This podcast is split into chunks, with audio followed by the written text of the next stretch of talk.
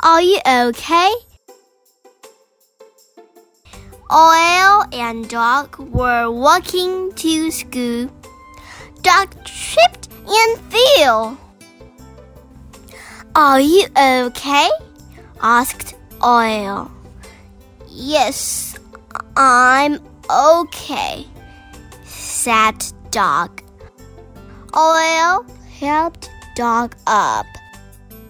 Mouse was hanging up her backpack.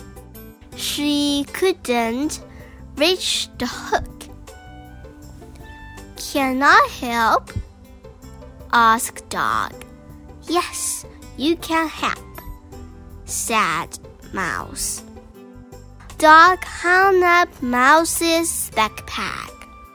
Mouse sat down next to Lizard at lunch. Lizard looked sad. Are you okay? asked Mouse. Yes, I'm okay, said Lizard.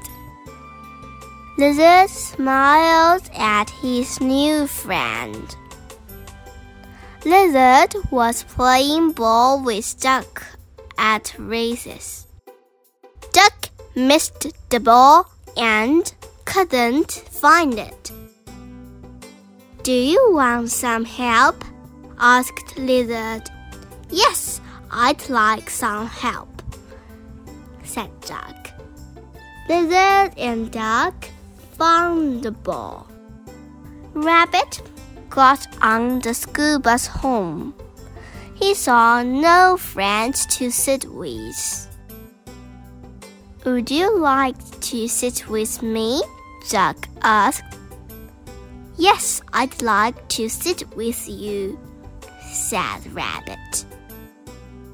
Are you okay? asked Duck. Now I am, said the rabbit.